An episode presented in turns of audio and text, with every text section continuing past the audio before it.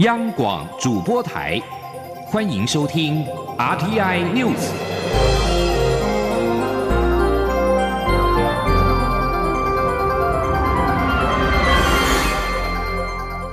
听众朋友您好，欢迎收听这节央广主播台提供给您的 RTI News，我是张顺祥。白宫二十三号宣布，美国总统拜登将在六月访问英国跟比利时。出席在英国举行的七大工业国集团领袖会谈，与比利时的北约领袖会议与美欧峰会，这是拜登上任之后首度的出国访问。白宫新闻秘书沙奇二十三号发出新闻稿，宣布拜登首度出访的行程。白宫表示，这是拜登上任之后的首度出访行程。目的在彰显他致力于恢复联盟、振兴跨大西洋关系，以及与盟国和多边伙伴紧密合作，以应应全球挑战，并更加确保美国利益的承诺。根据白宫公布的行程，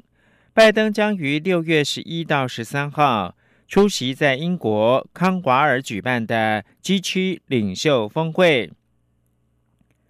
他将借此强化与多边主义的承诺，致力于推进美国在公共卫生、经济复苏和气候变迁方面的关键政策重点，展现主要民主国家团结跟共同价值。拜登也预计和英国首相强生在内的 G 区领袖举行双边会谈。结束英国的行程之后。拜登将转往比利时布鲁塞尔，出席六月十四举行的北大西洋公约组织领袖会议，确认美国对北约跨大西洋安全与集体防御承诺，并与北约其他领袖举行双边会谈。拜登还将利用参加机会与美国跟欧盟峰会，凸显基于共同利益跟价值观的坚实跨大西洋伙伴关系承诺。峰会将讨论共同议题，以确保全球卫生安全，刺激全球的经济复苏，应应气候变迁，加强数位与贸易合作，强化民主及应对共同关切的外交政策议题。空气污染问题导致全球每年有数百万人死亡，特别在亚洲地区，空污带来的经济跟健康的威胁，恐怕是比二零一九冠状病毒疾病 （COVID-19） 更加的致命的一场公共卫生危机。请听以下专题报道。一起听世界。来到一起听世界，请听一下中央广播电台的国际专题报道。今天的国际专题，我们要为您报道的是：威胁超越了疫情，空气污染仍然是亚洲最致命的工位危机。在世界各国仍然的奋力在对抗 COVID-19 疫情之际，事实上，盘旋在亚洲多国领土上空，每一年都在上演的空气污染，恐怕已经是更大的致命工位危机。根据世界卫生组织的建议，空气中的细悬浮微粒，也就是 PM 二点五浓度，要在年平均值每立方公尺十微克以下才算安全。但是根据统计，全球只有百分之八的人口是生活在这样的环境之下，尤其亚洲地区污染情况更是严重。而瑞士空气品质科技公司 IQ Air，它就进行了一项排名。去年全球空气品质最差的城市前一百四十八名都在亚太地区。医学期刊《心血管研究》在二零一五年就公布了一份报告，全球一年当中因为环境空气污染而额外增加的死亡人数高达了八百八十万人，其中有将近六百五十万人是在亚洲地区。这个数字比到今年四月为止，全球因为感染 COVID-19 所死亡的三百多万人还要多出了一倍。瑞金亚洲也引述了能源和清洁空气研究中心他的分析师苏亚雷斯的谈话说：“空气污染主要是来自能源、交通建设，甚至农业等高废气排放产业，而缺乏政策手段来管控这些污染来源，是越来越多城市空污更加恶化的主因。联合国环境计划的研究员吉田鹤子，他则是认为，亚洲受到空污影响较大，是因为人口高度稠密。中国、印度、印尼这三个亚洲人口最多的国家，就占了全球人口总量的百分之三十九点二。以中国来说，西方国家曾经说，中国多年来严重的空污问题是一场空气末日，而中国一直到二零一三年才开始认真的解决空污问题。在 IQAir 的二零二零年全球空污最严重国家排名当中，中国是位居第十四位。年平均 PM 二点五浓度是每立方公尺四十一点二微克，比过去几年是有明显的改善，但是仍然是联合国标准的三倍。而为了回应巴黎气候协定，中国国家主席习近平宣誓，中国要在二零六零年实现碳中和。但是这项承诺其实也引发了一些质疑，因为中国长期以来在就业机会还有能源供应上都严重的仰赖煤炭产业，而且根据国家统计局的数据，二零一九年煤炭在中国能源结构当中的占比仍然高达了百分之五十八。虽然在今年一月份，中国生态环境保护部发布了一份督查报告，罕见的公开指责了中国国家能源部它的煤炭政策，批评了部分能源部的官员曾经说，能源领域最重要的是保护供应，生态环境要求过高会增加企业生产成本这个说法，并且也不满能源部没有将生态环境保护放到应有的高度。这份报告被外界认为是中国环境部门似乎已经获得了对抗中国煤炭产业的权利。不过，中国的能源政策并不是全部环保的，像是中国大力推动的水力发电，在中南半岛命脉所在的湄公河上游新建多座水坝，也引发东南亚国家的担忧。还有中国向外推动的一带一路计划，在发展中国家广泛的要新建燃煤发电厂，也让外界质疑中国对抗气候变迁的承诺。另外一个污染大国就是印度，根据 IQAir，它在二零二零年的排名，全球空污最严重的三十个城市，印度就占了二十二个。其中，印度首都德里连续三年是击败了孟加拉的达卡，蝉联全球空污最严重的首都城市。而虽然印度在去年因为疫情实施全国性封锁，让德里的 PM 二点五浓度改善了百分之十五，但是它还是全球空污最严重的首都。印度每一年因为空污所产生的经济损失高达了九百五十亿美元，而印度引以为傲的资讯产业每一年也因此损失了十三亿美元。如果空污问题持续的恶化，这个数字将会在二零三零年增加一倍。事实上，为了改善空污危机，印度政府在二零一九年展开了行动，设定了要在二零三零年把电动车的销售占比提升到总车辆销售百分之三十的目标。但是，环保律师阿拉姆他就质疑，印度政府并没有采取实际的行动来实现这项目标。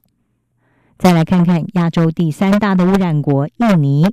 印尼被认为是东南亚地区跨境空气污染最主要的来源。印尼，它为了耕作而焚烧大量的林地和农地，也引发了波及到东南亚邻国的严重空气污染。根据环保组织绿色和平，他们在去年的报告，东南亚国家协会的十个成员国当中，有七个国家都受到印尼焚烧林地所产生的霾害影响，其中又以新加坡还有马来西亚最为严重。美国的科学家就曾经在二零一五年预估，霾害导致印尼、马来西亚和新加坡有十万人提早死亡。印尼焚烧林地以及空污问题在二零一九年达到了高峰，有一百六十万公顷的林地遭到焚毁，至少九十万民众出现呼吸道的问题。印尼受影响的八个省份合计损失高达了五十二亿美元，而灾难的罪魁祸首主要就是造纸业还有棕榈油产业。此外，一般农民也同样的会焚烧林地跟泥炭地。印尼的焚烧林地问题从一九九七年开始受到重视，东南亚各国并且在二零零二年签署了东协跨域埋害污染协定。来对抗焚烧林地所导致的跨国污染问题。但是，印尼一直到二零一四年才批准这项协定。而在东协采取不主动介入问题的态度之下，印尼焚烧林地还有它的空污问题，至今没有办法获得有效的解决。在亚洲各国仍然将公共资源还有经费都放在对抗 COVID-19 疫情之际，人为所导致，但是其实应该能够避免的空气污染问题，仍然是各国悬而未决，而且更为致命的危机。联合国的吉田鹤子他就说。由于空污在亚洲地区是一个慢性问题，许多国家还有部分的政治人物决定要跟空污共存，同时呢，把它当成是追求发展的必要代价。但是事实上，它并不应该是。而随着东亚地区即将进入夏季，多数地区的空污问题或许会因为雨季等因素而获得改善。但是如果各国没有更彻底的环境政策，这场没有疫苗的工位危机恐怕还会年复一年的不断发生。以上专题由郑锦茂撰稿，还请您播报。谢谢您的收听。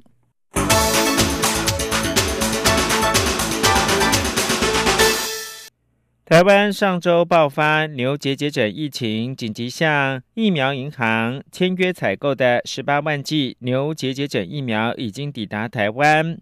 行政院长苏贞昌二十三号表示，预计一个星期内，全国十六万头的牛都可以全面的接种疫苗。苏贞昌强调，只要牛有接种预防针，就不会受到感染，也不会影响到牛肉跟牛奶。记者刘玉秋的报道。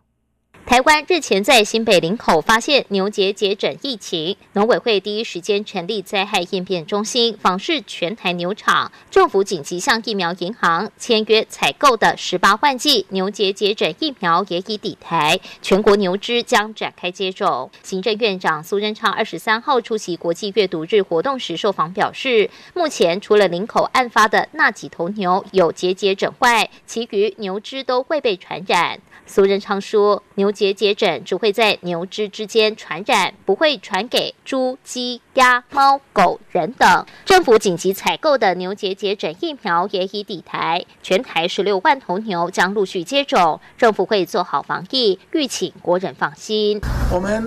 已经彰化以北的通通打好了，打好预防针了，疫苗了。哎，现在往南打，很快全国都会打好。”只要牛有打预防针，都不会再受感染，都一辈子安全。我们这个也不会影响到牛肉或者牛奶，所以请国人同胞放心，我们会把。这个防疫做好。不过，苏仁昌也说，他上任的第一天就爆发非洲猪瘟疫情，现在又传出牛结节疹，只有提高警觉，全国同胞团结一心，才能保护好台湾的猪、台湾的牛，保护人，同时保护地球。苏仁昌也透过脸书发文指出，牛结节疹疫苗抵台，预计一个礼拜内，全国十六万头牛可以全面接种疫苗。苏仁昌还说，政府打了一场台湾牛奶保卫战。台湾养牛产值每年新台币一百四十亿。若牛结节疹疫情爆发，农友损失惨重，鲜乳、温体牛肉供应成了问题，造成的伤害难以估计。为此，他已要求以最快的速度采购疫苗。各地方政府也动起来，协助农友消毒农场，紧盯屠宰场的状况。中广播电台记者刘秋采访报道：二零二一五一行动联盟二十三号率领全台湾数个劳工团体，在凯达格兰大道宣布五一劳动节走上街头大游行，聚焦的是低薪跟劳保年金的危机，呼吁劳动朋友站出来。记者郑祥云、杨文军的报道：薪资要提高，薪资要提高。年金要保障。全台数个劳工团体二十三号在凯达格兰大道聚集，宣布五一大游行将号召三千名劳工上街头。他们指出，去年台湾是少数经济正成长国家，今年更上看百分之四点六，股市也续创新高，但台湾劳工却没分享到经济成长果实。全国教师工会总联合会理事长侯俊良说：“从二零一一年到二零二一年。”每天我们在吃的卤肉饭跟牛肉面涨了十六趴，国家的税收增加了三十六趴，经济成长也增加了三十六趴。各位，你的薪资有成长这么多吗？所以我们想要加薪，过分吗？除了低薪外，劳保年金宛如未爆弹，也让劳工团体相当忧心。他们认为，当初景气不好时，马政府曾大幅调降营所税，现在景气既然变好，建议提高营业税或营所税来拨补劳保。新高市产业总工会理事长何正佳说：“那我们认为说，既然过去这些雇主并没有把这些减税所得到的利益实质上去给劳工加薪的话，那是不是也就请政府？”把这个应所税的税率由百分之二十回归到百分之二十四，那利用这百分这这百分之四的税率呢，可以大概每年大概会有六百多亿的这样的一个资金，可以来充分的投入劳保的拨补的部分。这次五一劳工大游行，他们规划从凯达格兰大道出发，会先由外送员送出神秘礼物，并演出行动剧，接着沿途经过教育部、立法院、行政院，最后再演出第二部行动剧，讽刺选票换跳票。中央广播电台记者郑祥云、杨文君在台北的采访报道。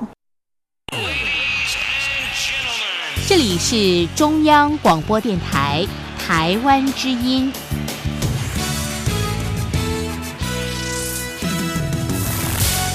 现在时间是台湾的清晨六点四十六分，又过了三十六秒。我是张顺祥，继续提供新闻。纽西兰政府表示，邻国澳洲因为二零一九冠状病毒疾病 （COVID-19） 的疫情扩散，二十三号开始暂停纽澳间的新开放的旅游泡泡。纽西兰政府在官网声明表示。纽西兰与西澳洲间的旅游已经停止，直到政府进一步的建议公布为止。继两名华航货机的机师按一零七八、一零七九在二十号确诊 COVID-19 之后，中央流行疫情指挥中心二十三号再度宣布，另外两名的华航货机的机师也染疫。由于目前四名机师感染源以及感染的途径都不明，因此指挥官陈时中也宣布，将从下周开始，针对一千两百七十名的华航前舱的机组员扩大裁减。记者吴丽娟的报道。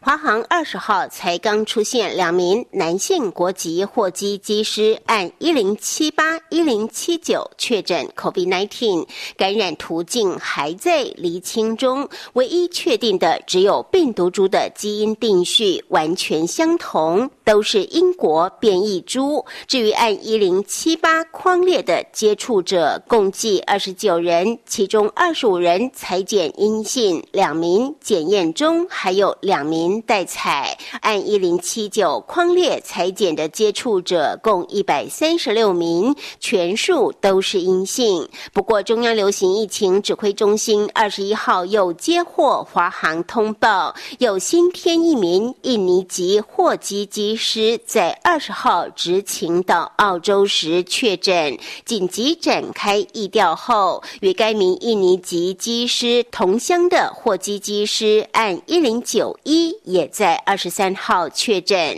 由于四名机师的传染路径截至目前都无法厘清，因此疫情指挥中心指挥官陈时中也宣布，将从下周起，针对一千两百七十名华航前舱机组员扩大裁剪。他说：“所以，因为大家也看到，我们大概是有一零七八、一零七九，那在澳洲被验出的机师，然后再加上。”一零九一，那这几位都是华航货机的机师，所以我们也要扩大裁减，针对华航前舱的机组员，大概一千两百七十名，要展开一个扩大裁减的计划。那另外也呼吁在后舱还有他们的家人，若有任何的症状，就要赶快来报采，提高警觉。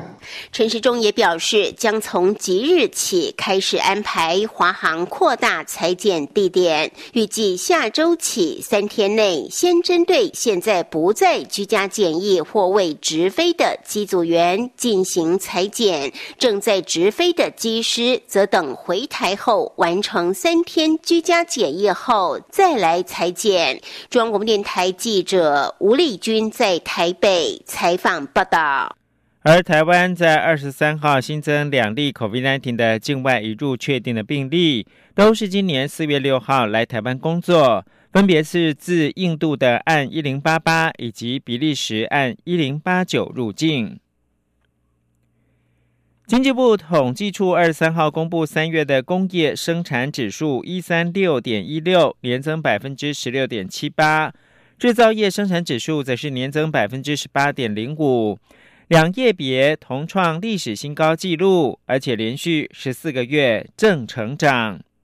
此外，经济部二十三号还公布了三月的批发、零售、餐饮业的营收统计，不但全开红盘，批发更是首破兆元大关，写下了历史纪录。而内需方面，零售三月营收已经回到疫情前二零一九三月的水准，餐饮业则还差一点。不过，经济部表示，疫情以来持续拖累餐饮营收的空厨外汇表现，四月份渴望翻红，使得餐饮业的单月营收有望回到疫情前的水准。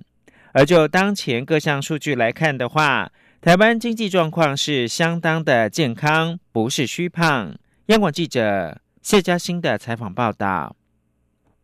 宅经济远距商机，新兴科技应用带动电子零组件生产，连带拉抬机械批发业开红盘，冲高三月份批发业营收写下历史新高，还首破兆元大关，来到一兆一百零三亿元，年增百分之十一点七。经济部统计处指出，随着全球经济稳健复苏，批发业应可持续成长，预估四月年增率可逼近百分之二十。内需方面，受惠于台股畅旺带来的财富效果，加上出国消费动能已转至国内，且基期较低等因素拉抬，三月零售业营收三千两百五十亿元，年增百分之十二，为历年三月新高，已超越疫情爆发前一年，也就是二零一九年三月的水准，统计处预期四月机器仍低，加上清明廉假、母亲节档期报道，还有台股续攀高点，零售业绩可望年增百分之二十一。至于餐饮业，三月营收六百五十二亿元，年增百分之二十五点三，距离疫情前同期，也就是二零一九年三月的营收，仍有一点点距离。统计处指出，疫情期间外汇空储表现持续衰退，但三月减幅已收敛至个位数，有望四月翻红。届时餐饮营收可望年增百分之三十五，甚至回归疫情前的水准。统计处副处长黄伟杰说：“下个月有很高的几率应该可以转正，因为就是三月十九号开始。”边境管制之后，那四月份基本上整个出入境人数就降到了大概剩下几万人这样子，所以在相同这个情况之下，又加上我们最近有一些少数的小泡泡这样子旅游，基本上应该转正的几率是非常高。统计处也提到。国内外研调机构多上修今年台湾经济前景，甚至上修到破百分之五。且由外销订单、工业生产指数、出口、内需等数据来看，台湾当前经济表现仍是健康状态，不是虚胖。中央广播电台记者谢嘉欣采访报道。赶在五一劳动节的前夕，立法院会二十三号三读通过《劳工职业灾害保险及保护法》。不仅扩大纳保的范围，受雇事业单位不分人数强制纳保，家事类的外籍移工也涵盖，并提高投保薪资上限，以及增加职灾给付，更建立职灾预防、补偿及重建机制，提供劳工更合理的保障制度，是送给千万名劳工的劳动节大礼。记者刘玉秋的报道。五一劳动节将近，立法院会二十三号三读通过各界倡议十多年的劳工职业灾害保险及保护法，将职灾保险从劳保抽离，并把过去散落在各法的职灾法规统整成一部专法，同时也结合职灾的预防与重建工作，提供劳工更合理的保障制度，是送给千万名劳工的劳动节礼物。参与审查的民进党立委林淑芬表示，判新法上路后，承接住所有职。灾的劳工，在审议的过程，我们争取了社会保险费率纳入职灾预防的指标，希望能敦促雇主重视源头的职灾预防。此外，我们也成功的提高给付和这个补助，而且没有加保的劳工也享有照护补助的保障。优化了职业伤病审定的程序，建立了多元职业伤病通报的制度，并且有及时提供重建资源协助。职灾专法涵盖几项重大变革，包括扩大纳保范围。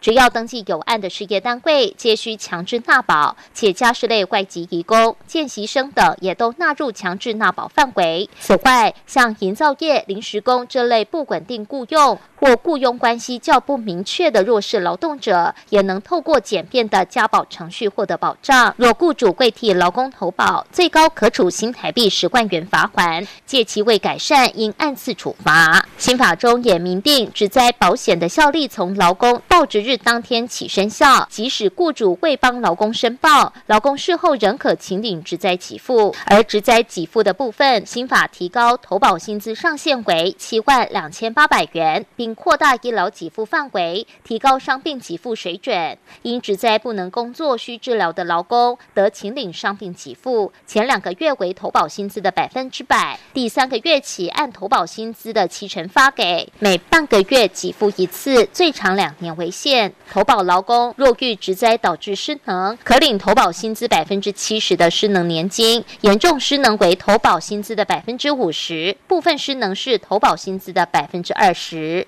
另外，新法也明定，劳动部应捐助成立财团法人职业灾害预防及重建中心，提供职灾预防及劳工重建服务，且考量部分职业病潜伏期长。新法也明定，从事有害作业劳工，若在退保后被诊断出在保险有效期罹患的职业病，得申请医疗补助、失能或死亡津贴，也可申请职业病健检，即便离职退保，也能健康追踪。根据劳动部出估，新法上路后将会增加十四万家投保单位，三十三万人纳保，雇主全额负担保费。新法拉高投保薪资下限和上限后，雇主每月职灾保险保费为每名劳工五十元到一百五十三元不等，职灾的保险覆盖率将从现行的百分之七十三拉高到九成。中央广播电台记者刘秋采访报道。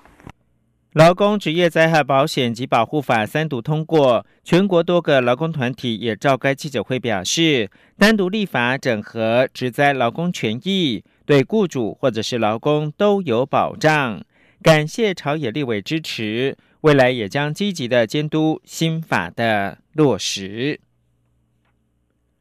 而为了给予新手爸妈更多的鼓励支持，劳保局二十三号表示。劳工在育婴留职停薪的期间，不仅可以申请育婴津贴，也可以继续参加劳保的普通事故保险以及就业保险。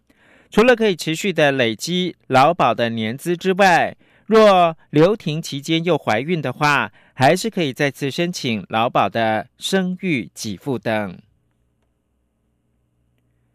土耳其总统埃尔段跟美国总统拜登二十三号同意，就这两个北大西洋公约组织成员国之间的相关议题，建立更进一步的合作关系。土耳其总统府表示，两国领袖对于双边关系的战略性以及对共同利益议题进一步合作深表同意。这是拜登上任以来首度跟埃尔段互通电话。消息人士表示，法国巴黎郊区的警局一名雇员二十三号遭到一名男子刺死。案发的时候，这名凶嫌还曾经喊着“真主至大”。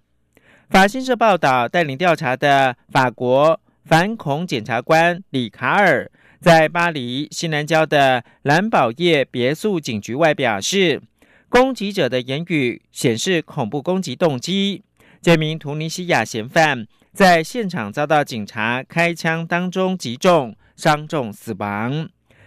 攻击之后，法国总统马克龙表示，法国绝不会向伊斯兰恐怖主义屈服。以上新闻由张顺祥编辑播报。无限的爱向全世界传开，永恒的关怀来自他。